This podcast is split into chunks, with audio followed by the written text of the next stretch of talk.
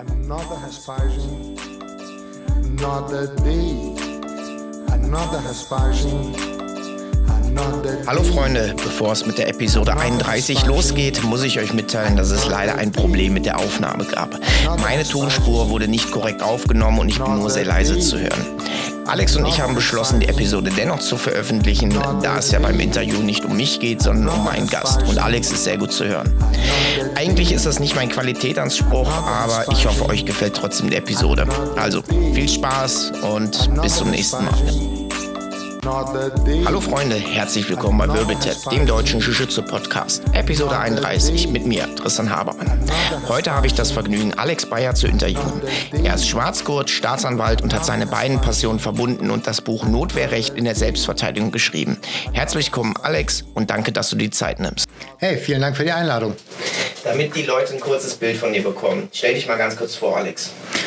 Ja, mein Name ist Alex Bayer, ich bin 38 Jahre alt, ich bin ursprünglich aus Essen, aus dem schönen Ruhrgebiet und jetzt arbeite und trainiere ich hier in Düsseldorf. Genau, so haben wir uns auch kennengelernt. Du bist ja auch beim Sven Wegscheider bei Cavarinia Jiu-Jitsu Düsseldorf. Und ähm, seit wann eigentlich? Weil vorher war es ja auch noch woanders. Genau, ich habe angefangen 2004 mit dem Jiu-Jitsu, damals unter Mario Stapel. Ähm, das ist ja auch eine Legende, ne? Sirius Mario Stapel in, wo ist er? In Stuttgart irgendwo, oder? Nee, in äh, Asla, das ist in der Nähe von Gießen, in Hessen. Ach, okay, ja. Genau, ich habe in Marburg angefangen zu studieren und bin dann zu ihm gekommen. Habe dann von 2004 bis 2010 unter Mario Stapel trainiert. Bis zu welcher Graduierung? Bis Purple Belt, vier Streifen. Boah. Und dann bin ich berufsmäßig ähm, nach Düsseldorf gekommen, habe dann eine Zeit lang erstmal gar nicht trainiert, so ein Jahr ungefähr Pause gemacht und bin dann zu Sven gegangen. Mhm. Okay, und von Sven hast du auch Braun und Schwarzgurt bekommen? Ja, beziehungsweise von Harun, beziehungsweise dann ja. von den Brasilianern, die da waren in Schwarzgurt. Ja, muss ja alles seine Legitimität Muss alles seine Legitimität ja. haben, genau. Das heißt, du hast als Student 2004 angefangen. Was hat dich denn daran gereizt? Hast du auch die alten VHS-Kassetten gesehen von der UFC? Oder? Na klar. ich fand Kampfsport schon von klein auf mega. Ich bin in dem Zeitalter 80er Jahre Actionfilme, ähm, Kung-Fu-Filme, so bin ich aufgewachsen und fand Wer waren da die großen Protagonisten? Jean-Claude Van Damme? Auf jeden Fall Jean-Claude Van Damme, Jackie Chan und äh, später dann Bruce Lee. Die Filme waren schon ein bisschen älter, aber ja, klar, die und Ära. Kannst du äh, einen Spagat? Oder Nein, du mal? konnte ich nie. Nicht geübt so zu Hause bei Platz. Flexibilität war nie mein, äh, mein Attribut. Ja, dann habe ich als Kind mit Judo angefangen. Damals haben mir meine Eltern erzählt, man muss immer mit Judo anfangen. Mhm. Das war damals äh, der Glaube in den, ah, wann war das, so 90er Jahre. Da gab es auch im Prinzip nur Judo, Karate, Taekwondo, Kung Fu. Ja, als Kind mit Judo im Grundschulalter, das habe ich ein paar Jahre gemacht, dann irgendwie doch Fußball und Basketball gespielt, und dann bin ich mit 15, 16 zurück zum Kampfsport. Das war auch noch Zeiten vorm Internet. Da konnte man sich nicht äh, anschauen, was gibt es denn so alles. Da musste man halt irgendwie gucken, was habe ich mal gesehen, wo habe ich mal Reklame gesehen. Da habe ich mit Kung Fu angefangen in Essen. Ähm, habe dann verschiedene Sachen ausprobiert, bis ich weggezogen bin ähm, zum Studieren nach Marburg und habe dann eben dort mit Jiu-Jitsu und MMA angefangen. Vorher hat, sind mir die UFC, VHS natürlich in die Finger gekommen und boah, krass, da gewinnt äh, so ein kleiner Brasilianer im Gi gegen alle anderen. Und das wollte ich natürlich auch lernen. Dann war von Marburg nach Asla zu Mario Stapel war es nicht weit. Eine halbe Stunde zu fahren ungefähr. Und dann war es perfekt, bei einem der deutschen Pioniere dann Jiu-Jitsu lernen zu können ja, nicht nur im Jiu-Jitsu, sondern auch MMA-Szene, war ja auch schon ganz groß, war auch in Japan. Ich glaube, das ist ja für jeden großen Jiu-Jitsu-Fan ja auch immer so äh, der Traum, einmal nach Japan oder nach Brasilien. Hat sich da mal hin verschlagen oder steht das noch an? Leider nein, habe ich bislang noch nicht hingekriegt. Ich war in den USA, aber weder in Japan noch in Brasilien. Okay. Du hast ja auch, nachdem du ähm, von 2010 zurückgekommen bist ins Ruhrgebiet oder so in Rhein-Ruhrgebiet, hast ja auch eine eigene Schule gehabt, oder? Ja, die hatte ich allerdings schon ab 2005 in Münster. Ich habe angefangen in Marburg zu studieren, anderthalb Jahre, und bin dann nach Münster gewechselt. Dort gab es dann gar nichts an Jiu-Jitsu mhm. oder Artverwandten. Wir sprechen jetzt so um 2005. Da steckt ja alles noch völlig in den Kinderschuhen. Dann hatte mir Mario angeboten, bei ihm eine Trainerausbildung zu machen und dann parallel schon eine Gruppe in Münster aufzumachen. War primär gedacht, um selbst trainieren zu können. Es lief dann erstmal unter dem Hochschulsport anderthalb Jahre. Und dann habe ich dort später ähm, in Kooperation mit einem Fitnessstudio dort in den Kursräumlichkeiten dann äh, ein eigenes Gym betrieben. Und ist es gut angenommen worden? So 2004, 2005 rum? Da gab es ja nicht so viel Werbung, so UFC noch ein bisschen verschrien als äh, äh Hahnkämpfe und wie Pipapo. Sind dann Leute tatsächlich gekommen und wussten schon, was Jiu-Jitsu ist oder wollten nur mal gucken? Ja, doch, das wussten viele. Das lief eben erstmal über den Hochschulsport. Da gab es halt eine relativ große Kampfsportauswahl. Da war natürlich erstmal ein gutes Zielpublikum da. Alle Leute, die Kampfsport machen, oh, da gibt es was Neues, haben da mal reingeschaut, haben dann gemerkt, dass äh, Jiu-Jitsu eventuell doch deutlich effektiver ist als das, was sie so machen. dann konnte ich so nach und nach die Leute abwerben und habe die dann aus dem Hochschulsport mit rüber ins Gym genommen. Wie warst du da graduiert nach ein, zwei Jahren? Da war ich noch Weißgurt. Ja. Ähm, wurde dann aber relativ schnell, nachdem ich die Schule dann dort aufgemacht oder die Gruppe da aufgemacht habe, Blaugurt. Mhm. Quasi schon äh, für damalige Verhältnisse quasi ein Schwarzgurt so. das, will ich, das will ich jetzt nicht sagen, aber äh, unter den Blinden ist natürlich ja, der einäugige ja. König und äh, in dem Moment, wo man drei Submissions kann, ist man halt schon besser als jeder andere. Ja. Machenzeit lügt nicht. Das heißt, du hast auch direkt von der Pike an äh, gelernt zu unterrichten, Didaktik und auch halt, wie man sich verbessert. Ganz, ganz spannend. Wie waren so deine weiteren Stationen? Das heißt, du hast in Münster, äh, nee, in Marburg war das? Genau, in Marburg habe ich studiert, dort dann eben angefangen zu trainieren.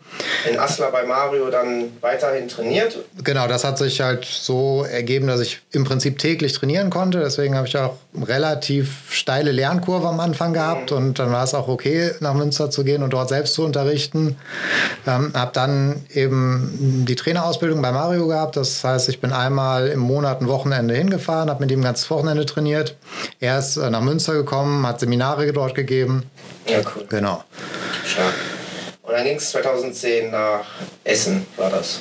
Genau, dann ging es nach Düsseldorf, also wieder zurück sozusagen in die alte Heimat. Ähm, dann habe ich angefangen zu arbeiten, musste mich da erstmal eingrooven und habe dann ein bisschen später, hat es wieder in den Fingern gejuckt und dann äh, habe ich geschaut, was gibt es in Düsseldorf und dann bin ich, habe ich Sven gefunden und das passte dann direkt. Okay.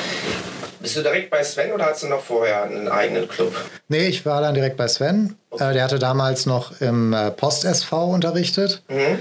Zu der Gruppe bin ich dann gegangen und habe das dann von Sven irgendwann ein paar Jahre später die Gruppe übernommen, weil Sven in anderen Gyms unterrichtet hat und dann auch sein eigenes ja aufgemacht hat. Ah, so rum war das. Genau. Okay. Ja, also dann direkt beim Sven. Quasi ich auch, als ich hier hingezogen bin, direkt zum Sven gegangen. Ja. Stark. Wann bist du denn Schwarzgurt geworden? Wie lange hat es gedauert? Von 2004 bis? 2016. 2016. Hui, jetzt muss ja, ich mal rechnen. Zwölf Jahre. Das heißt, du bist ja schon Second Degree Black Belt. Fast, ja? fast. fast. Dieses, Jahr im, dieses Jahr im September ist es soweit. Also, du weißt es also auch noch auf dem Tag, ne? Na klar. Ja. Wie war das für dich, als du den Schwarzgurt bekommen hast? Wusstest du das schon? Nee, das war auf jeden Fall krass. Ich war äh, braun, drei Streifen und ähm, es war ein Brasilianer da Mhm. Und es sollte ein Graduierungsseminar geben. Und dann hatte ich natürlich vorher schon gedacht, okay, das könnte jetzt sein, aber ich kann mich noch genau daran erinnern. Wir sind ja dann aufgereiht gesessen, mit braun drei Streifen sitzt man ziemlich weit außen. Dann hat mich Harun nach vorne geholt und mir einen Streifen auf braun gegeben. Der Fuchs. dann habe ich mich wieder hingesetzt und dachte so, okay, ist einerseits schade, dann sollte es heute noch nicht sein, aber irgendwie bin ich auch froh, dass es noch nicht so weit ist. Ja, dann hatte ich mich wieder hingesetzt und dann äh, wurde ich kurz danach wieder aufgerufen von dem Brasilianer jetzt ja. und äh, habe dann eben den Schwarzgurt bekommen. Stark, cool. Wie hast du dich gefühlt nach der Zeit? Nach zwölf Jahren harter Arbeit und hin und her und eigenes Gym gehabt und viel Reisen, Wochenende, viel mitgemacht. Ja, schon krass. Irgendwie der Schwarzgurt ist natürlich so ein, so ein krasses Ziel gewesen. Ich kann mich noch daran erinnern, als ich angefangen habe, da war ein Blaugurt so das krasseste ja. Ziel, was man irgendwie erreichen konnte. Damals gab es gut, ich glaube, es gab zwei Schwarzgurte, Mario und den Michael Haselein in Süddeutschland. Ansonsten gab es ja keinen Schwarzgurt und ich kann mich auch nicht daran erinnern, dass es irgendwie mehr als zehn Purple Belts gab. So das, also Blaugurt war schon richtig, richtig krass.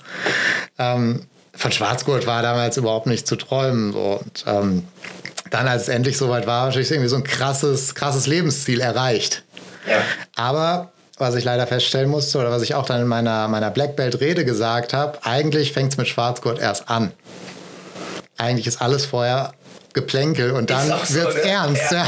Das ist so unglaublich. Das versteht man aber auch erst, wenn man an diesem Schritt ist. Vorher dachte ich auch so als blau-lila Gott, ja, man lernt jetzt ein paar Techniken, ein paar Konzepte und so und dann weiß man alles. Aber nee, das sind so viele detailreiche Facetten, die dann auch hinzukommen, wo es wirklich so kleine Details sind, die es ausmachen. Und äh, du bist jetzt sechs Jahre schon schwarz oder fast sechs Jahre. Kannst du da so ein bisschen resümieren? Hat sich dein Game ein bisschen verändert oder machst du immer noch dieselben, aber nur noch effizienter und noch weitere Details da rein? Oder also, ich frage mal anders, was ist denn überhaupt dein Game? Du bist, äh, für die Leute, die dich jetzt nicht sehen, wir machen später noch ein Bild, ich darf es nicht vergessen, erinnere mich dran. Äh, du bist groß, schlank und äh, ja, das bringt ja Attrib einige Attribute mit sich, einige nicht. Ja, ich glaube, man muss so ein bisschen unterscheiden, was ist das Competition Game, was ist so das, äh, das andere Game. Ähm, das Competition Game ist auf jeden Fall Guard. Es war schon von, eigentlich von Weißgurt an war das immer mein, mein Game. Ich habe relativ lange Beine. Ähm, das vereinfacht natürlich vieles. Triangle ist meine Go-To-Technik. Kenne ich von dir, ja. Und deswegen ist äh, mein Game immer Guard gewesen. Aus der Guard habe ich auch die allermeisten Kämpfe gewonnen. Ähm, das war absolut mein Game. Welche Guard? Gibt es da so eine bestimmte oder fühlst du dich überall? Also im Prinzip klassisch Close Guard mhm. und dann Spider Guard. Und äh, mhm. ich war nie so der ähm, Fancy Guard Player, sondern eher klassisch. Also auch noch ein bisschen von Mario Stapel. So Auf jeden Fall. Ja. ja, ich bin total MMA-mäßig geprägt. Ja. Ähm, als ich angefangen habe zu trainieren, die ersten Jahre, gab es im Prinzip keinen Unterschied zwischen Jiu-Jitsu und MMA. Wir haben mhm. ganz überwiegend Nogi trainiert, fast immer mit Schlagen und äh, es ist halt oldschool. Ja, in Würden willst du nicht, wenn jemand schlagen kann, ne? Auf keinen Fall. kann ich mir gut vorstellen, ja. Und äh, genau, jetzt zur ursprünglichen Frage in den sechs Jahren oder fast sechs Jahren, wo du Schwarzgurt bist, hat sich da nochmal die Sicht irgendwie ein bisschen verändert auf dein Game oder ist es jetzt noch präziser geworden oder hat sich noch was Neues eröffnet? Also ich muss sagen, ich lerne im Prinzip in jedem Training dazu. Es ist eben nicht so, dass man mit Schwarzgurt auch nicht nach sechs Jahren alles kennt und alles kann. Ähm, es gibt zig Techniken, die ich zum ersten Mal sehe. Es wird ja auch jeden Tag wieder eine neue Technik ja. erfunden.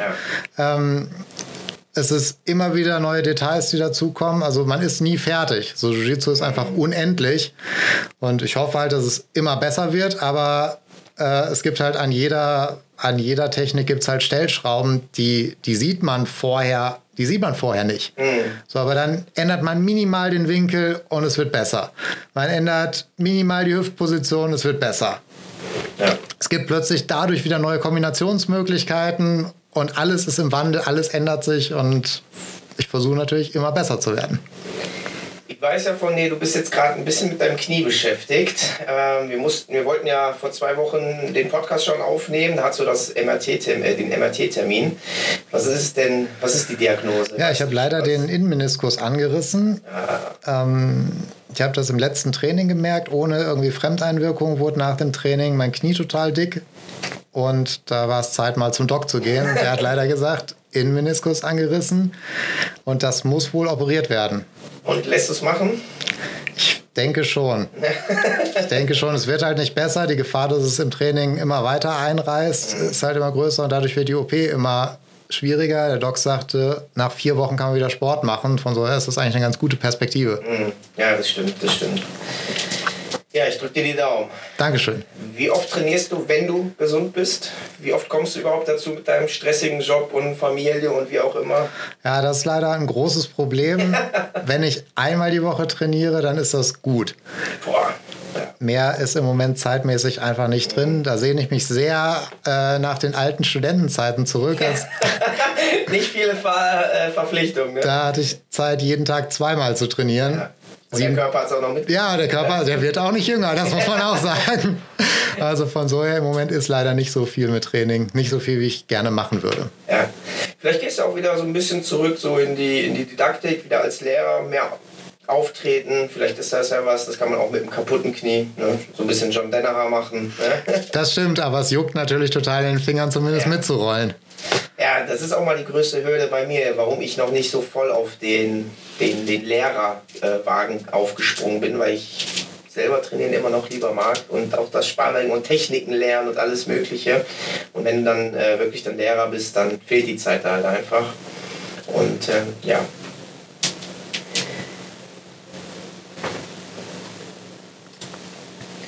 Du warst ja auch lange Zeit dann in äh, Marburg alleine, warst nur wochenendmäßig bei Mario. Wie entwickelst du dich denn weiter, wenn du tatsächlich der Blaugurt bist, der höchstgraduierteste im Raum? Ähm, so viele Instructionals, YouTube gab es noch nicht. Mit Mario natürlich am Wochenende immer ein paar Techniken mitgenommen. Aber wie konntest du das denn, äh, dein eigenes Game weiter ausbauen? Wie hast du dich weiterentwickelt? Also klar, zu der Zeit gab es nicht viele bessere Trainingspartner, aber es keimte so überall im Umkreis, in Hagen, in Wuppertal, im, im Ruhrgebiet, in Essen, in Gelsenkirchen, überall ploppten Schulen auf. Teilweise Luta Livre, teilweise Jiu-Jitsu, aber es ist ja auch erstmal relativ egal, wenn man zusammen trainieren kann. Und dann bin ich viel rumgefahren. Ich, Im Prinzip aus der alten Garde der Lehrer kenne ich alle, bin mit allen gut befreundet und wir sind zusammen groß geworden. So ab, spätestens ab Blaugurt haben wir alle miteinander trainiert. Das hat natürlich was gebracht, weil da lernt man von dem einen was, man lernt von dem anderen. Es ist zwar alles nicht perfekt, was man von anderen Blaugurten lernt, aber besser als nichts. Und ähm, dadurch, dass ich die Schule hatte in Münster, ähm, kamen natürlich auch immer Leute, die es wissen wollten. Das waren nicht immer harte Challenge-Matches, wo es aufs Fressbrett gab, aber jeder testet dich natürlich. Jeder andere Kampfsportler testet dich. Jeder Kraftsportler, der ins Training kommt, alle wollen das wissen. Sodass ich im Prinzip gezwungen war, permanent mit Leuten hart zu rollen. Nicht, nicht feindschaftlich, schon freundschaftlich, aber hart, die es halt wissen wollten, die es halt testen wollten. So, wer ist der Neue? Was macht er in unserer Hut? Ähm, und das bringt auch total viel, wenn man gezwungen ist, mit kräftigeren Leuten zu, zu rollen, wenn man gezwungen ist, mit Leuten, die schon ein bisschen was können, die irgendwie aus dem Judo kommen oder aus dem Ring oder aus dem klassischen Jiu-Jitsu, wo es auch irgendwie zumindest Bodenkampf gibt brauchen wir nicht drüber reden, dass er nicht gut ist. Aber die können halt ein bisschen was mhm. und die fordern dich dann natürlich, weil als, als Blaugurt oder als Weißgurt hast du mit denen halt auch kein leichtes Spiel. Du bist halt noch nicht so tausendmal besser. Ähm, also es ist dann immer harte Arbeit gewesen. Aber das macht einen auch wirklich besser. Das stimmt, das stimmt. Hast du da eine, eine erinnerungswerte äh, Anekdote für uns? War da irgendwas Lustiges, wo einer mal reinkam und dann total verblüfft war und sich dann direkt angeschlossen hat? Oder gibt es da andere lustige Stories? Ah, das ist total oft passiert, als ich das mit dem Fitnessstudio die Kooperation hatte. Das war so eine richtig, so eine richtige Pumperbude, die halt Bodybuilding-Wettkämpfe, Kraftsport-Wettkämpfe gemacht haben. Und da waren halt auch die aufgepumpten Typen, die dachten, boah, ich habe jetzt einen äh, dicken Oberarm, ich bin jetzt hier der Mega-Killer. Und die, wenn die ins Training kamen, war es eigentlich immer das Gleiche. So, die haben halt eine Minute lang musste man aufpassen, dass sie einen nicht zerquetschen und danach hatte man halt leichtes Spiel und dann waren die halt immer völlig beeindruckt. Viele haben sich dann auch dem Training angeschlossen. Cool, cool. Sehr stark. Wie stehst du eigentlich zu Wettkämpfen? Du hast ja gesagt, du bist jetzt nicht so der Hardcore-Wettkämpfer und äh, du hast ja immer viele Herausforderungen, auch so im Gym. Aber wie stehst du denn dazu? Selber gerne auch mal teilgenommen? Oder? Ja, ich habe früher, ähm, ich würde sagen, bis Purple Belt habe ich extrem viel gekämpft. Da, zu der Zeit war ich auf jedem Wettkampf, den es irgendwie im Umkreis gab. Und da gab es auch nicht so viele? Es gab nicht viele, aber wenn man, wenn man ein Stück weit gefahren ist, wenn man äh, nach Hamburg gefahren ist, nach Berlin, nach Süddeutschland und so, dann konnte man schon ja, jeden Monat einmal kämpfen. Mhm. Ähm, ich finde, Wettkämpfe sind extrem wichtig für die Entwicklung. Ich würde sagen, jeder sollte dringend mal kämpfen. Das ist einfach was ganz anderes, wenn es plötzlich um was geht.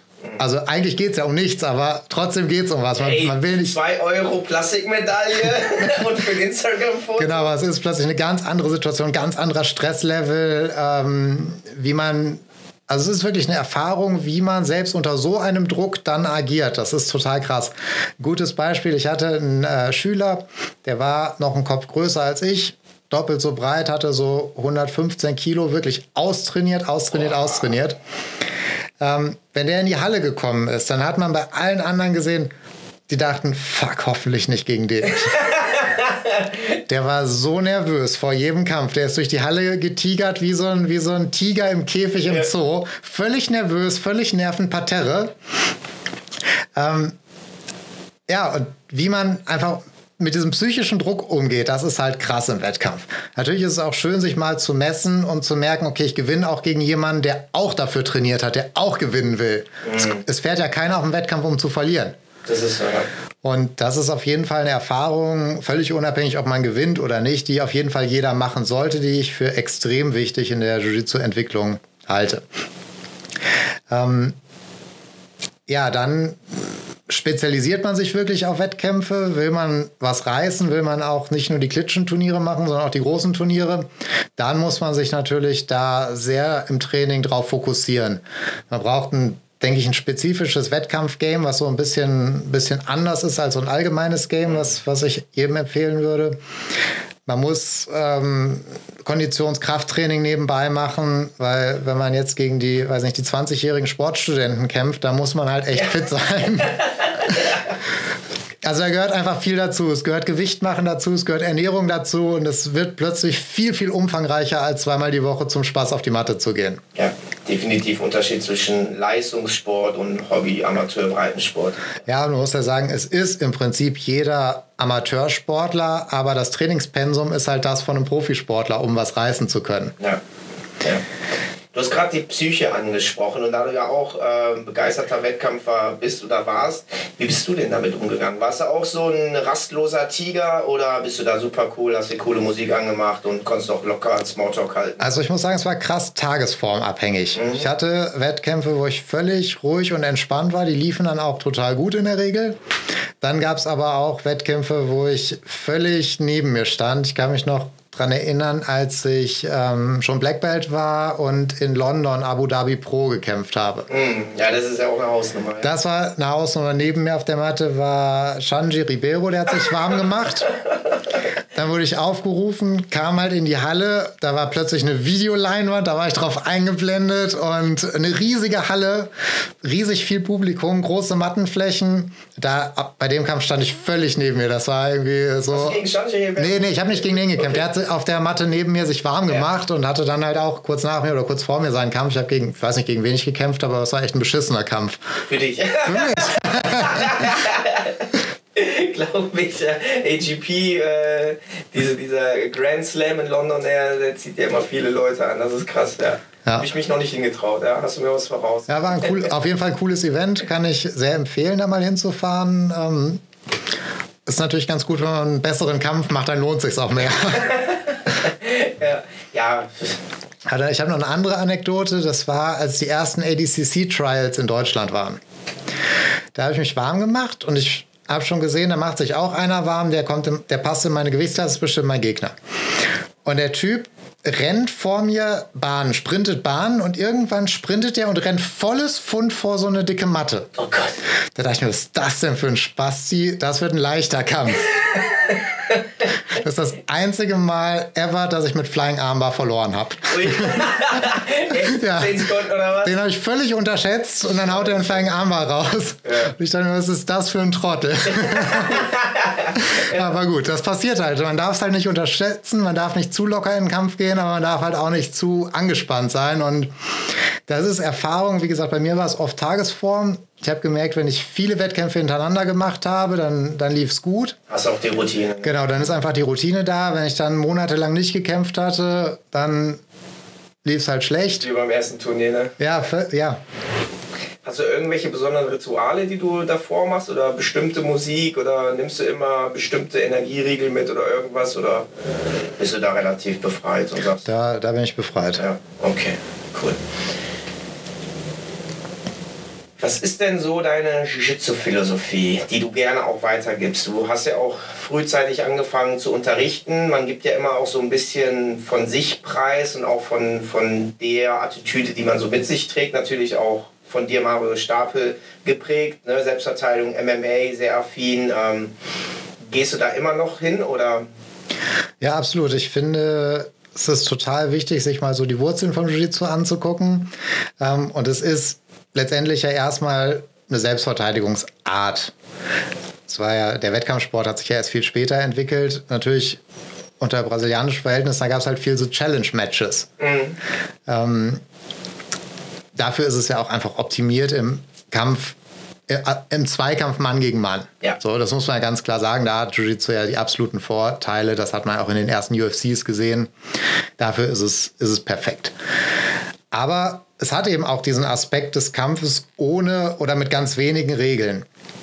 Und das finde ich geht ein Stück weit heutzutage verloren. Das finde ich sehr schade. Also das Oldschool Jiu-Jitsu, ob wir es jetzt in den MMA-Kontext packen, ob wir es in den Valetudo-Kontext packen, ob wir es in, in den, den Selbstverteidigungskontext packen, es bleibt ja immer die gleiche Plattform, es bleibt immer das Gleiche, möglichst nicht von harten Schlägen getroffen zu werden Ja. und den Kampf zu beenden. Und das finde ich ist extrem wichtig, dass das behalten bleibt, weil das ist die, über, die große Überlegenheit des Jiu-Jitsu gegenüber anderen Kampfsportarten, dass es in dieser Situation einfach perfekt funktioniert. Und ich sehe heutzutage leider ganz viele, die sich stark auf das Wettkampf-Jiu-Jitsu nach eben Jiu-Jitsu-Regeln fokussieren und diesen, diesen Kampfaspekt total aus den Augen verlieren. Ich habe die große Sorge, dass das Wissen um diese Überlegenheit in einem, in einem regellosen Kampf, dass das dadurch verloren geht, wie du vorhin gesagt hast. In, Wer in Wörtern willst du halt nicht, wenn der andere schlägt. Ähm, das musst du aber wissen. Und das musst du trainieren, dass du dich auch gegen jemanden verteidigen kannst, der schlägt, der vielleicht auch größer und schwerer ist, so wie es halt ursprünglich gedacht war. Deswegen finde ich diesen Selbstverteidigungsaspekt im Jiu-Jitsu extrem wichtig.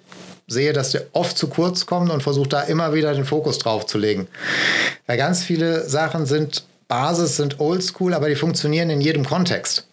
Eine Closed Guard, wenn ich gut kontrolliere, funktioniert, wenn der andere mir einen Headbutt geben will. Der funktioniert im MMA, fun die funktioniert aber auch im, im äh, BJJ-Wettkampf oder auch im Nogi-Wettkampf. Völlig egal. Die funktioniert immer, weil das einfach das Fundament ist. Und ich finde es ganz wichtig, sich auch immer wieder auf, diese, auf diesen Selbstverteidigungsaspekt zu besinnen.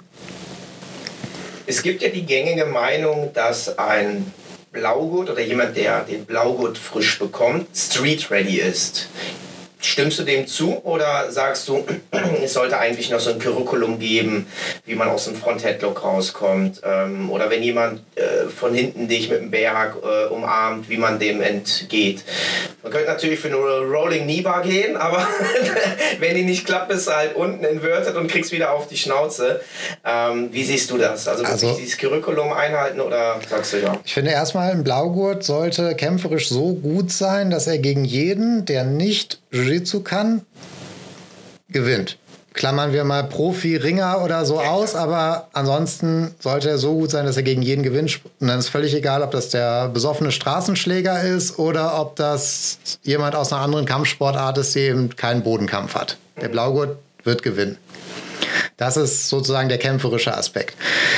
Ich finde, diese ganzen Sachen, die du ansprichst, Headlock, Escape, Berg, Escape und so ein Kram, das muss man eigentlich gar nicht unbedingt spezifisch unterrichten, weil in dem Moment, wenn ich die Mechanik verstanden habe, dann komme ich da raus. Aber jetzt setzt du ja voraus, dass ein frischer Blaugurt diese Konzepte und die Mechaniken versteht. Genau, genau, das, das ist mein Anspruch, dass er das verstanden hat. Schon als Blaugurt. Ja, schon als Blaugurt. Weil viele Situationen kann man ja auch in den Wettkampf wieder ummünzen, dass man im Wettkampf umklammert wird. Kann ja durchaus passieren, dass man in Headlock gerät, egal von welcher Seite, kann passieren. Und wenn der Bizeps groß genug ist, dann äh, klopfst du auch da ab. Klar, dann wird es unangenehm. So. Das muss man einfach lernen, da rauszukommen. Und äh, klar kann man das auch spezifisch trainieren, ähm, als, als jetzt Technikcurriculum. Aber das halte ich gar nicht für unbedingt nötig, wenn das halt im Sparring so umgesetzt wird. Mhm. Okay. Also du sagst auch, du, du stehst auf Wettkämpfe, auf hartes Sparring und wenn das gelebt wird, dann braucht, braucht man halt diese Selbstverteidigungstechniken nicht speziell drillen. Nein, das nicht. Man sollte aber immer mal wieder auch Sparring mit Schlägen machen. Das ist wichtig. Wann kommst du das nächste Mal mit Handschuhen?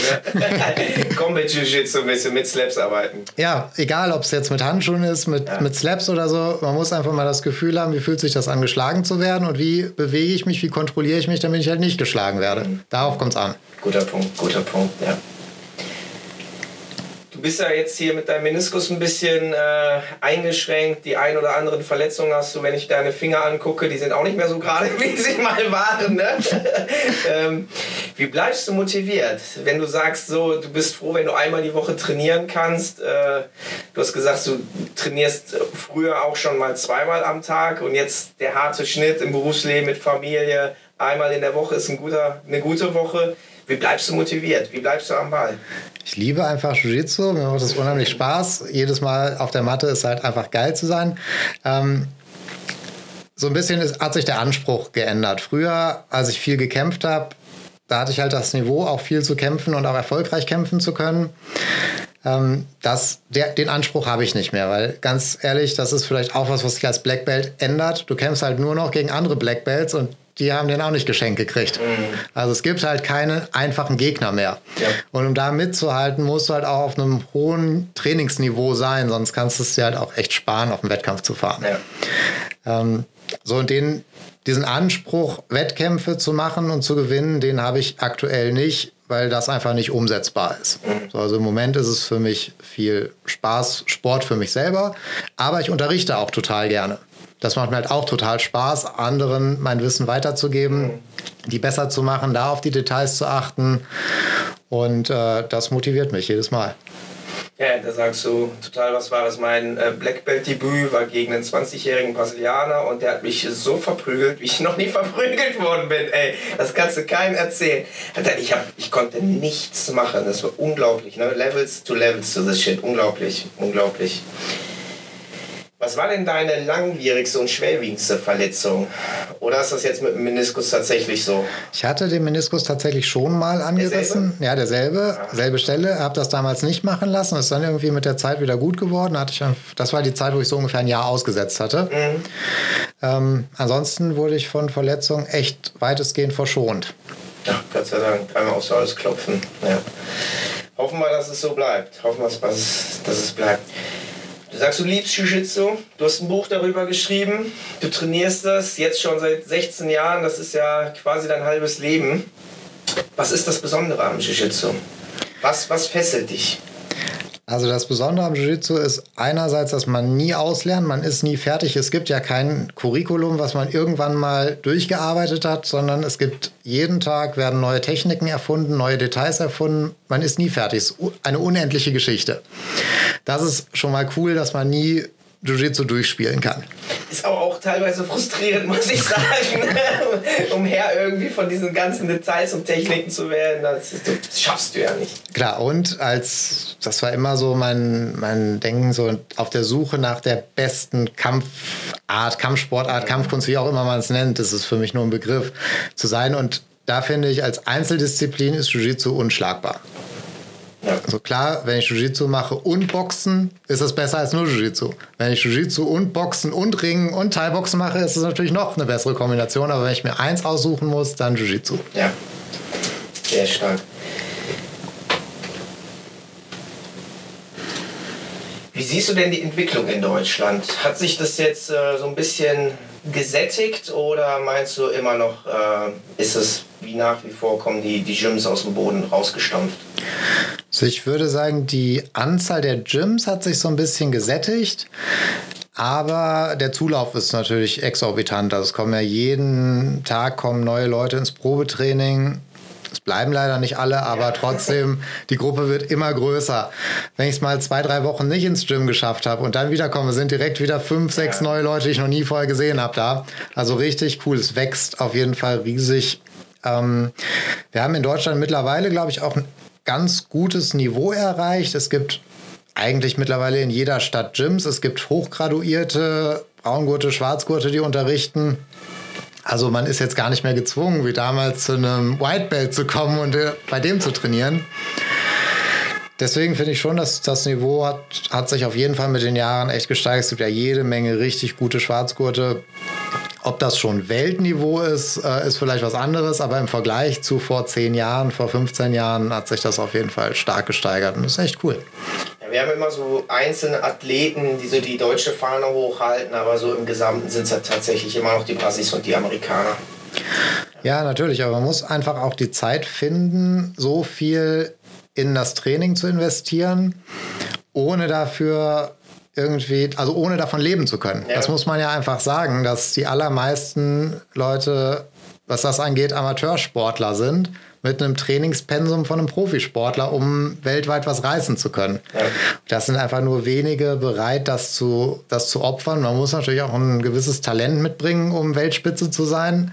Und verletzungsfrei bleiben. Man muss verletzungsfrei bleiben. Man braucht einen guten Trainer, der einen auch dahin führen kann. Und das ist natürlich eine Kombination, die gibt es nicht so häufig. Und man muss ja auch sagen, die eine andere berufliche Perspektive ist in Deutschland ja schon gegeben. Also es ist ja nicht so die einzige Chance, Jiu-Jitsu zu machen.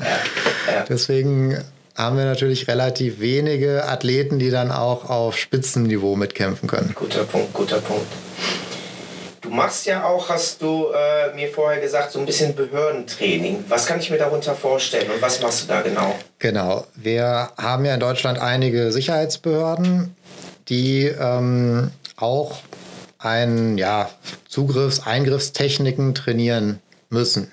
Unsere Exekutive. Unsere Exekutive, genau. Schlaues Wort gesagt. Und dort ist erfreulicherweise die Entwicklung hin, dass sie begriffen haben, was funktioniert, was funktioniert nicht.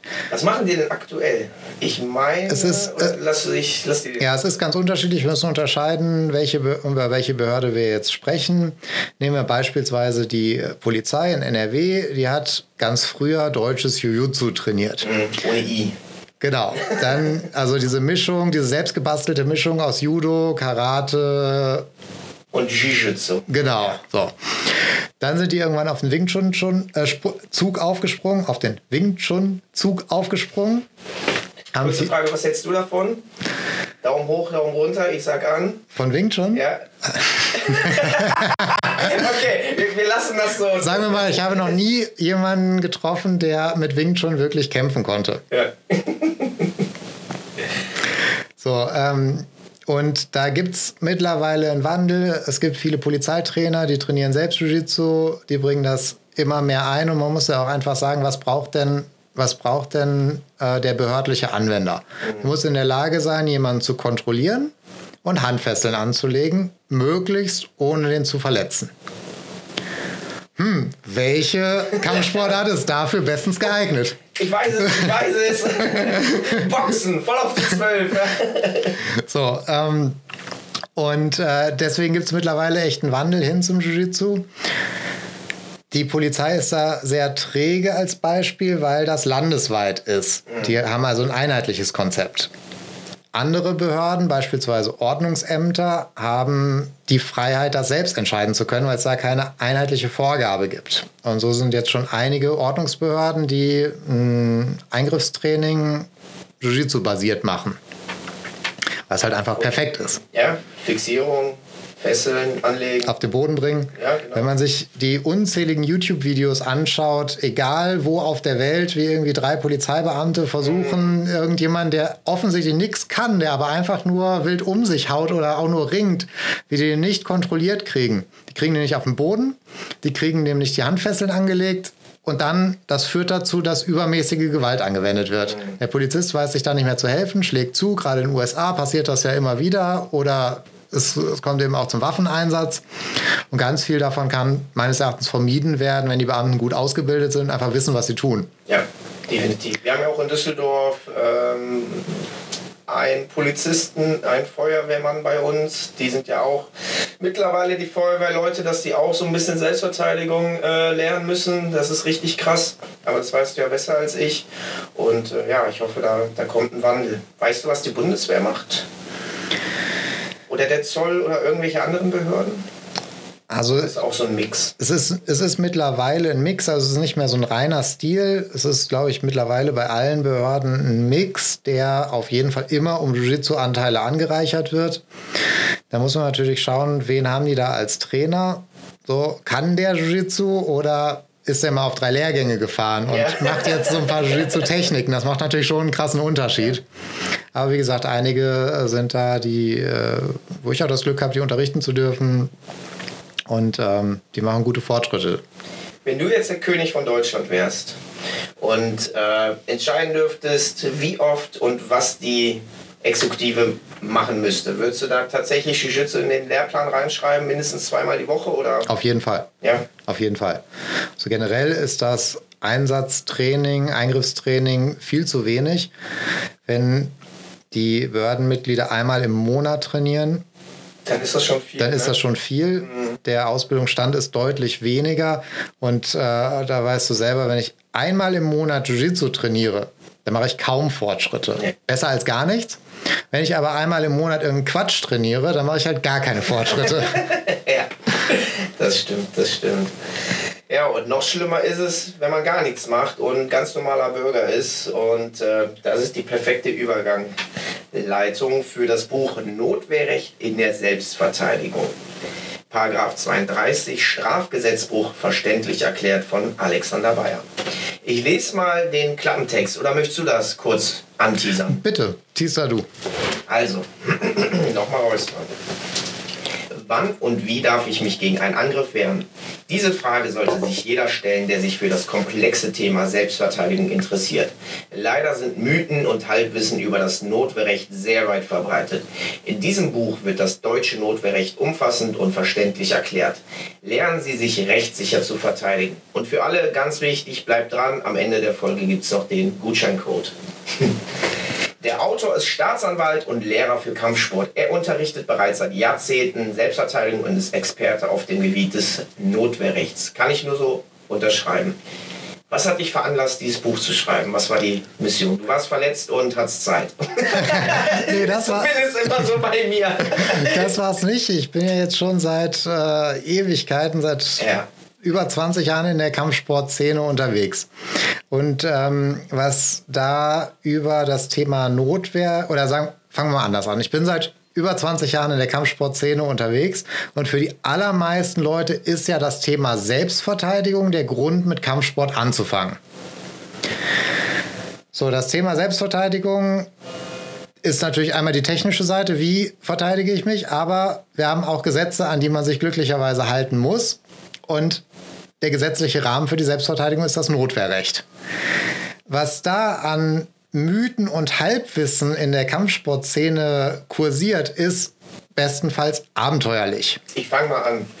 Ich habe mit 18 angefangen zu boxen und dann meinte ein Kollege, ey, wenn du dich jetzt hier in der Altstadt schlägst oder so, deine, deine Hände sind Waffen. Das ist, du brauchst einen Waffenschein und das wird ganz anders, wenn du einem auf die Schnauze haust, dann wird das anders bewertet und das darfst du gar nicht und du musst das irgendwie anders machen. Ja, zum Beispiel. Ich sagen, Bullshit, oder? Natürlich, das ist völliger Bullshit. Die Hände vom Kampfsportler sind keine Waffen im rechtlichen Sinne, auch wenn das manche so gerne hätten, aber das ist natürlich Unsinn. Ähm, es gibt noch ganz viele andere, beispielsweise man muss androhen, Vorsicht, ich kann Karate. auch so Genauso wie wenn du jemanden fragst, bist du Bulle und wenn er tatsächlich ist, dann muss der auch sagen, ja, bin ich. genau, also ganz, ganz viel Unsinn ähm, was halt wirklich Urban Legends sind, aber dann geht es auch natürlich so ein bisschen mehr ins Eingemachte, wie funktioniert das wirklich. Mhm. Wenn man sich das im Gesetz durchliest, dann scheint das auf den ersten Blick total einfach. Aber um das zu erklären, hat es ein Buch gebraucht.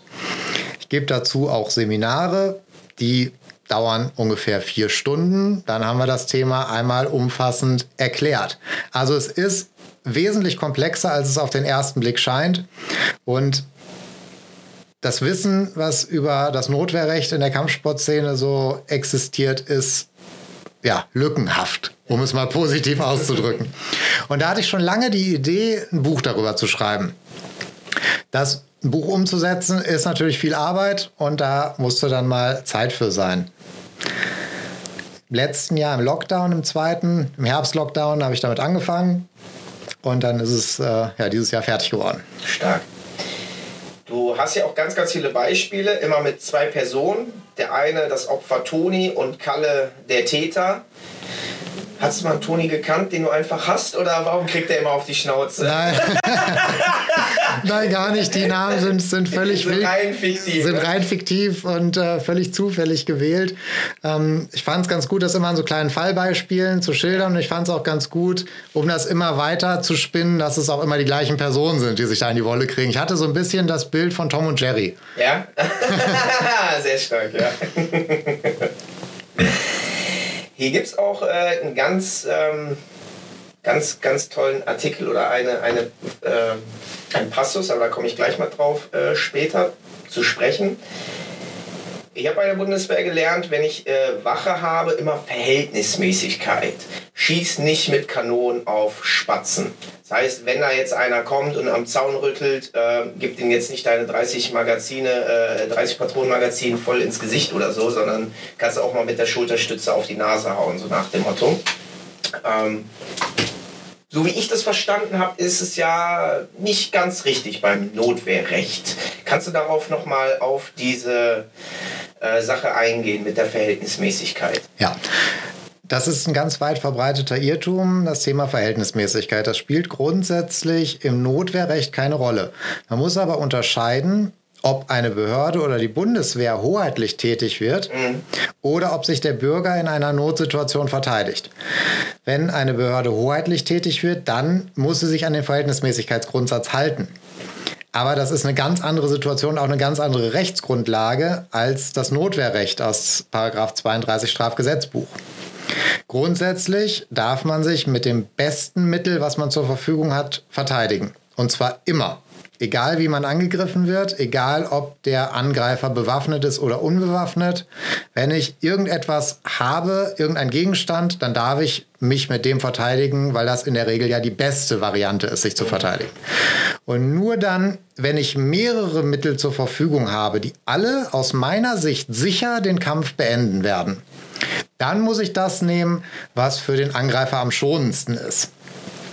Nehmen wir dich, Black Belt, Jiu-Jitsu, und du hast einen Stock. Mhm. So, und jetzt kommt der ähm, Besowski, der nichts der kann. Kalle. Der Kalle, jetzt kommt der Kalle, der unbewaffnet.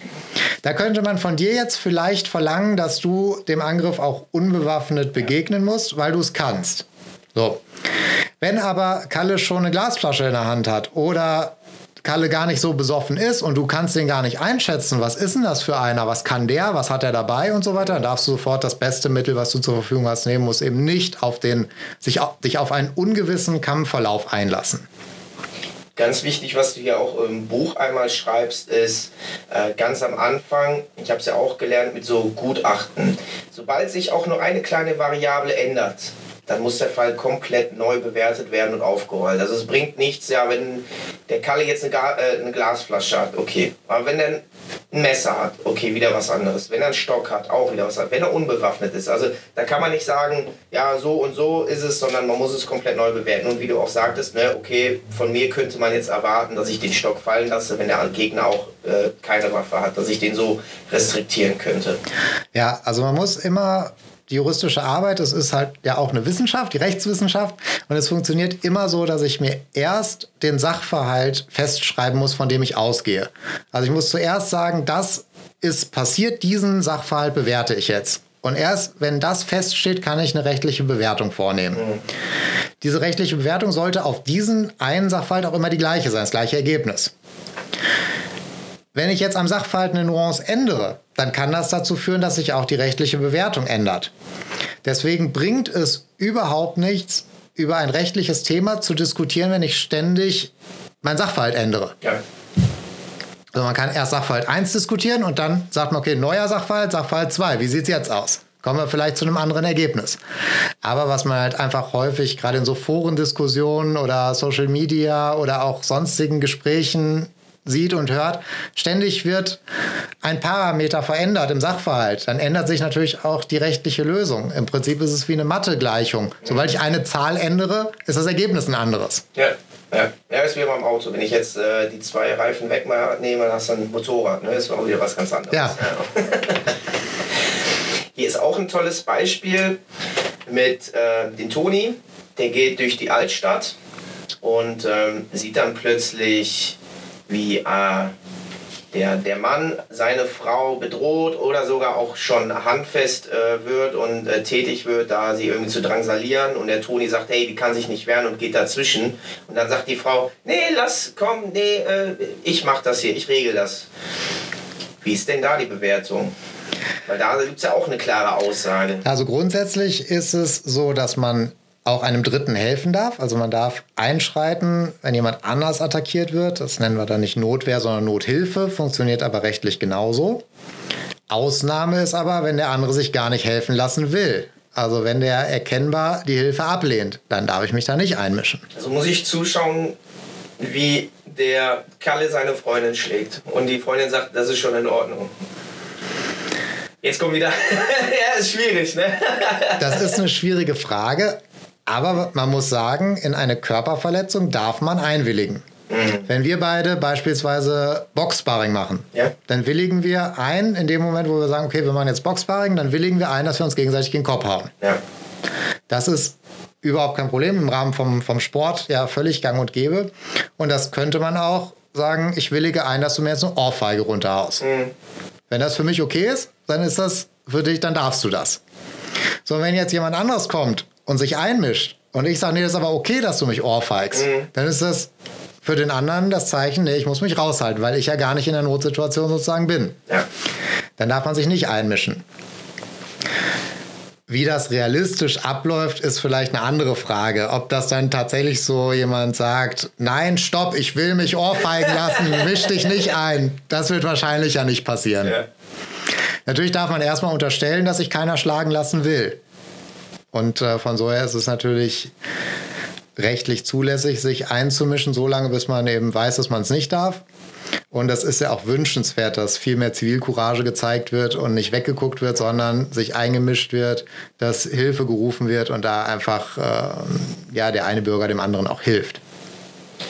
Wenn ich jetzt der typische Kalle bin, also so ein provo provozierender Besowski, der gerne in die Altstadt äh, äh, geht und gerne Probleme sucht und äh, die aktiv auch suche, und äh, zu dir komme, ey Alex, äh, du hast ein doofes Gesicht. Und dann sagst du, ey, du hast auch ein doofes Gesicht. Und dann frage ich dich, sollen wir uns mal duellieren? Das heißt, eins gegen eins, keiner mischt sich ein. Darf ich das eigentlich? Ja, das ist zulässig. Ist genau das, ist zulässig. Ist genau Darf das, ich auf der, auf der Straße prügeln? Ist das, das tatsächlich so? Das ist erstmal zulässig, solange wir uns an die abgesteckten Regeln halten und keiner dabei schwer verletzt werden kann. Mhm dann ist es genauso wie ein Boxkampf. Okay. Es ist nicht anders zu bewerten. Dass natürlich trotzdem die Polizei einschreiten und das unterbinden kann, ist eine andere Frage, weil das tangiert ja die Öffentlichkeit sozusagen. Aber wenn wir beide sagen, wir schlagen uns jetzt, ist es völlig egal, ob wir das im Gym machen oder auf der Straße. Es ist tatsächlich so, dass wir gegenseitig in eine Körperverletzung einwilligen können. Das hat da die Grenze, wo irgendwelche Waffen im Spiel sind, wo einfach nicht klar ist, wann aufgehört wird. Also sicherlich kann man nicht einen, der dann zu Boden geht, noch am Boden weiter ja. treten. Sowas natürlich nicht. Die Headline steht, äh, keine Rache, keine Selbstjustiz in der Headline. Genau, das ist. Ähm, aus ist, ist, ist aus. Genau, da, das ist einmal das Thema. Und ähm, im Rahmen der Notwehr darf, ich darf eine relativ weitgehende Verteidigung. Haben wir vorhin schon drüber gesprochen. Wir dürfen Waffen benutzen, wir dürfen Gegenstände benutzen und so weiter. Also wie ich mich verteidigen kann, das ist sehr weitgehend. Mhm. Aber das Zeitfenster, in dem ich mich verteidigen darf, das ist nur ganz kurz. Das ist eben durch den gegenwärtigen rechtswidrigen Angriff definiert. Und nur solange der Angriff gegenwärtig ist, darf ich mich auch verteidigen. Wenn, sie, wenn jemand aufhört, zu attackieren, dann ist der Angriff nicht mehr gegenwärtig und dann ist das Notwehrfenster, das Zeitfenster auch wieder zu. Deswegen keine Rache. Mhm. Also wenn du mich ohrfeigst, ich habe gepennt, habe die Ohrfeige kassiert, du drehst dich um und gehst weg, dann darf ich mir nicht den nächsten Stein schnappen und dir den von hinten über den Kopf ziehen. Okay. Das wäre eben so eine typische Rache, die mhm. nicht durch Notwehr gedeckt ist, weil mein Zeitfenster zu ist. Solange du mich noch ohrfeigst, darf ich mich natürlich verteidigen. Ist in der Theorie auch sehr gut abgesteckt, aber in der Praxis ist es so fluid und dynamisch, da weiß man ja gar nicht, wann der genau ist, dieser Zeitpunkt und dieses Zeitfenster. Und äh, gut, dass es dich gibt, der dann das Gesetzbuch nimmt und das genau dann äh, bewertet. Ja, das, das ist eben auch ein Anliegen, dass die Kampfsportlehrer, egal welcher Art, das verstehen und dann auch ihr Selbstverteidigungstraining danach anpassen, weil das ja schon, hm, ich bringe ja meinen Schülern bei, Gewalt anzuwenden. Das muss man ja ganz klar sagen. Und dafür gibt es einen rechtlichen Rahmen. Und dann halte ich es für sehr wünschenswert, wenn sich alle auch an den gesetzlichen Rahmen halten.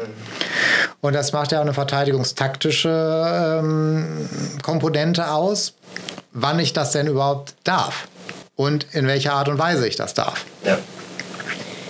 Wie ist das denn? Du hast ja auch ein paar Statistiken, ich will sie nicht vorgreifen. Die Leute sollen ja auch das Buch lesen. Nicht, dass wir das ganze Buch besprechen, ähm, aber so aus deiner Erfahrung und natürlich jetzt auch aus den Statistiken, wie verhält sich das denn aktuell momentan? So die Kriminalstatistik von ähm, leichten Körperverletzungen bis hin zu schweren Sexualdelikte. Gibt es da einen Rückgang? Stagniert es oder ist es vielleicht auch hoch? Da glaube ich, hat jeder ein sehr subjektives Empfinden. Mhm. Je nachdem, wo man wohnt. Auch. Je nachdem, wo man wohnt. Ganz genau. In München, Grunwald, glaube ich, gibt es nicht so viel. Ganz genau. Wir haben eine Entwicklung, die man schön in dem Buch nachlesen kann. Aber grundsätzlich kann man sagen, wir leben in Deutschland in einem ziemlich sicheren Land.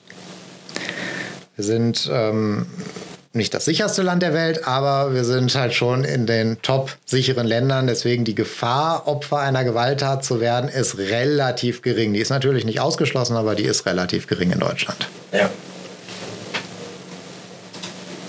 Jetzt, wo ich dich gerade hier habe, Alex, äh, es gab ja auch mal eine Zeit, äh, ich werfe einfach mal äh, das Stichwort Toehold in den Ring. Ähm, für die Leute, die das noch nicht wissen, vielleicht kommt da mal eine Special-Folge für die Leute, if you know, you know it. Ähm, mir wurde dann halt vorgeworfen, dass ich Toeholds im Wettkampf gemacht habe, in der, in der Expert-Klasse. Und absichtlich Leute verletzt habe. Und ein paar Leute wollten dann tatsächlich auch ähm, vor, vor das Gericht oder halt mich anklagen. Ist nie dazu gekommen, aber das ging sehr heiß her. Das ist auch schon wieder ein paar Jahre her. Ähm, wie ist denn da deine juristische Einschätzung? Also grundsätzlich, wenn ich an einem Sport teilnehme, dann willige ich durch die Teilnahme automatisch in das Regelwerk des Sports ein. Also ich kann nicht boxen und dann hinterher sagen, nee, du durfst mir aber nicht vom Kopf hauen. Ja. das geht nicht. Man willigt aber auch in die typischen Regelüberschreitungen ein. Beispiel Fußball. Beim Fußball ist es nicht erlaubt, den Gegner umzugrätschen. Das passiert aber in jedem Spiel zigmal. Das ist so eine typische Regelüberschreitung. In die willigt man eben auch ein. Beim Jiu-Jitsu natürlich willigt man ein, ein Armbar ein Tor holt, ja. was auch immer, halt in eine Submission zu geraten. So, jetzt ist natürlich das Regelwerk so, dass in dem Moment, wo getappt wird, man die Submission lösen muss, also nicht absichtlich durchziehen darf. Aber im Eifer des Gefechts, im Wettkampf, kämpft man natürlich ein bisschen härter und da muss man damit rechnen, dass wenn man nicht sehr schnell tappt, dass man dann auch eine Verletzung davonträgt. Das kann nicht tappt. Das kann halt passieren. Mhm. Insbesondere wenn man nicht tappt, ist das sogar die Konsequenz des Regelwerks. Ja. Wenn die Situation jetzt so ist, dass man tappt und der andere zieht dann noch an, das wäre tatsächlich nicht mehr gedeckt. Das wäre tatsächlich eine Körperverletzung. Aber alles andere das passiert einfach. Ich kann ja auch nicht am Boxkampf teilnehmen und dann habe ich hinterher eine gebrochene Nase und dann sagen, ja, das wollte ich aber nicht. Hat mir nicht genug Zeit gelassen zum Ausweichen. Ja. dann haben wir das auch alle, alle Male geklärt. Sehr gut. Hast du noch so andere interessante Irrtümer von irgendwelchen SV-Gurus? Man liest ja immer so auf macdojo.com irgendwelche Leute, die sagen, ja, du musst äh, den Mr. Spock-Griff am Nacken machen und dann kippt der um und ist erstmal 10 Stunden bewusstlos und du musst deine Chi-Punkte am Bauch treffen oder Quentin Tarantino mit seinem äh, 7 Punkte äh, Todesherzgriff von, von Kill Bill. Ähm, hast du da schon mal irgendwie was leicht äh, live mitbekommen oder zum ja. Glück immer weggegangen? Ja, das muss man erstmal sagen. Ähm, ganz viele Leute sind auf der Suche nach dem heiligen Gral, nach der Zaubertechnik, mit dem sie mühelos jeden anderen ausschalten können, wie den Mr. Spock-Griff. Mhm. Das funktioniert aber nicht. Sonst wäre es in der UFC schon, ne? Ganz genau. Für mich gibt es erstmal nur Kämpfen. Das ist das, was funktioniert und das ist das, was sich im MMA einfach waffenlos zumindest herauskristallisiert hat das ist ja über Jahre jetzt erprobt und alle MMA-Kämpfer trainieren genau das Gleiche. 100 Prozent. Ja. 100 Prozent das Gleiche, weil das das ist, was funktioniert und nicht irgendein Hokuspokus-Scheiß. So, also eigentlich wissen wir ganz genau, was funktioniert und was funktioniert nicht in einem Kampf. Und dieses, diese Techniken, die muss ich lernen, die muss ich auch im Sparring trainieren. Also gegen einen nicht kooperativen Kämpfer. Nur dann lerne ich kämpfen. Und jetzt packe ich diese Kampfskills in einen Kontext. Egal, ob das MMA ist, ob das Selbstverteidigung ist, das macht erstmal keinen Unterschied, weil es bleibt alles gleich. Die Distanzen bleiben gleich, ein Schlag bleibt ein Schlag und ein effektiver Schlag bleibt ein effektiver Schlag und ein Takedown bleibt ein Takedown. Das muss ich also, ich muss erstmal kämpfen lernen und dann packe ich das in den Kontext. Was einfach nicht funktioniert, mir einen Kontext rauszusuchen und zu sagen, ich mache jetzt nur innerhalb dieses Kontexts etwas, aber ich spare mir kämpfen zu lernen. Mhm. Das wird nicht funktionieren. Und das ist ein ganz großes Problem vieler Selbstverteidig reiner Selbstverteidigungsstile, die sozusagen ähm, vorgeben, okay, bei uns musst du gar nicht hart kämpfen lernen, sondern wir haben Mr. Spocks Griff. Aber das funktioniert einfach nicht. Und das sieht man auch, wenn solche Leute dann ins, ins Jiu-Jitsu, ins MMA-Training, ins Boxen, ins Thai-Boxen kommen oder so. Die können halt gar nichts. Weil diese ganzen Attribute, die ich zum Kämpfen brauche, überhaupt nicht entwickelt sind. Die können nicht hart schlagen, die haben kein Auge, die haben kein Distanzgefühl, die können, kein, die können nicht clinchen, die können nicht werfen, die können halt nichts richtig. Und das Wichtigste auch eine Nehmerqualität. So, ja. Wenn die einmal richtig gedrückt werden, dann kugeln sie sich ein und können das auch null mehr abrufen. Genau das ist dann das zweite Ding in der Trainingsmethodik. Wenn ich immer nur mit einem kooperativen Partner trainiere und ich genau weiß, der greift jetzt mit der rechten Hand mit einem geraden Faustschlag in Richtung meiner Nase an, dann funktionieren alle Hokuspokus-Zaubertechniken, die man auf YouTube und bei McDojo sieht. Klar. Aber in dem Moment, wo ich schon nicht mehr weiß, was der andere macht, oder zumindest nicht weiß, wann er das macht, funktioniert halt nur noch ganz, ganz wenig. Dann fällt dieses Kampfkunst-Kartenhaus ziemlich krass zusammen. Ich sage nicht, dass es einzelne Leute gibt, die so gut sind, dass sie auch mit eher untypischen Techniken kämpfen können. Das gibt es sicherlich. Kenne ich auch Beispiele. Aber das ist nicht die breite Masse. Denn sonst würde ganz viel ja auch im MMA angewendet ja. werden von den Profikämpfern, die den ganzen Tag nichts anderes machen, als kämpfen zu trainieren. Ich frage mich immer noch, warum es kein Champion in der, in, egal welcher Gewichtsklasse gibt, der Wing Chun macht, der Kraftmager macht, der, ich weiß nicht, wie die anderen ganzen Selbstverteidigungsdinger äh, heißen, Systema oder Pipapo, gibt es halt nicht. Das ist immer nur Boxen, Muay Thai, Jiu-Jitsu, Ringen, wo 100% Sparring ist, Vollkontakt. Und dann ist es ja auch egal, was du machst. Ganz genau, das sehe ich hundertprozentig genauso. Und jetzt kann ich, wenn ich einmal so, einen, so ein Fundament geschaffen habe, dann kann ich das in einen Kontext packen. Dann kann ich sagen, ich spezialisiere mich jetzt auf den Wettkampf. Dann macht es natürlich Sinn, innerhalb der Wettkampfregeln zu trainieren. Mhm mich konditionell auf die Rundenzeiten vorzubereiten und so weiter. Ich kann natürlich auch sagen, ich packe das in den Selbstverteidigungskontext. Jetzt kommen andere Sachen dazu. Jetzt kommen natürlich Gefahrenbewusstsein dazu. Jetzt kommt der rechtliche Aspekt dazu. Jetzt kommen vielleicht auch Taktiken gegen mehrere Angreifer oder gegen bewaffnete Angreifer dazu. Aber was ich immer so interessant finde, ähm, die, das Statement, Jiu-Jitsu funktioniert nicht gegen mehrere. Ja, das stimmt. Ist so oder nicht so gut, aber nichts funktioniert gegen mehrere. Und dann dein, dein, Hokus, dein, ja, dein Hokuspokus Zauberzeug, was nicht mal im 1 gegen 1 unter festgelegten Regeln gegen einen gleich schweren, gleich guten sozusagen, der genau gleich viel Erfahrung hat, funktioniert. Warum soll das jetzt gegen acht Bewaffnete funktionieren? Ja. Das ist ja Quatsch. Ja, absolut man wird trotzdem immer noch als so toll dargestellt und vermarktet. Das ist ganz schlimm. Ja, ja weil das der vermeintlich einfachere Weg ist, den Leuten Mr. Spocks Griff beizubringen. Die müssen kaum schwitzen, dann macht man noch ein paar Fitnessübungen, dann haben die auch Sport gemacht. Aber kämpfen lernen ist anstrengend. Ja. Das ist schwer, das ist hart, das dauert das Zeit. Weh. Das tut weh ja. und das ist anstrengend. Ja, ist wie abnehmen. Ach, wieso eine halbe Stunde jeden Tag in Fitnessschule oder eine Stunde und äh, Diäten ich kaufe einfach die Pille, die Wunderpille. Ist genau das Gleiche. Ist einfacher. Ja. ja. Genau so ist es. Ja, danke für den ersten großen, groben Einblick äh, über das gesamte Thema. Das ist ja, da kannst du ja auch eine Doktorarbeit über jeden einzelnen Inhaltskapitel äh, machen. Und du hast ja ein schlankes Buch geschrieben. Wo gibt es das denn? Wo kann ich das denn kaufen? Das Buch gibt es im Internet unter notwehr.net zu bestellen. Kostet 29,99. Und mit dem Gutscheincode gibt es nochmal 5 Euro. Ganz genau. Und der Gutscheincode heißt Podcast 5 für 5 Euro. Also notwehr.net. Ich verlinke das auch noch mal später dann in äh, dem Instagram-Post. Würde mich freuen, wenn ihr das alle mal besucht und anschaut und gar auch direkt bestellt. Und du hast auch Seminare, die du machst, vierstündig, da kriegt man richtig was. Wo finde ich denn darüber die Informationen? Vielleicht bei deinem Instagram-Account? Genau, bei Instagram, bei Facebook, jeweils unter Notwehrrecht oder schreibt mich einfach an info.notwehr.net. Verlinke ich alles, genau. Am besten über Instagram in die DMs reinsliden und dann finden wir dich. So, bevor ich dich jetzt aber hier entlasse, Setz dich nochmal richtig hin, Alex. Jetzt kommen die Quick Fire Questions. Trink nochmal einen Schluck und dann geht's los. Du darfst jetzt nur je eins von beiden auswählen, mhm. nicht beides gleich. Oder keins. Und los geht's. Gi oder No Gi? Gi. Top oder Bottom? Top. Coach oder Wettkämpfer? Coach. da musst du es länger überlegen. Punkte oder Submission Only?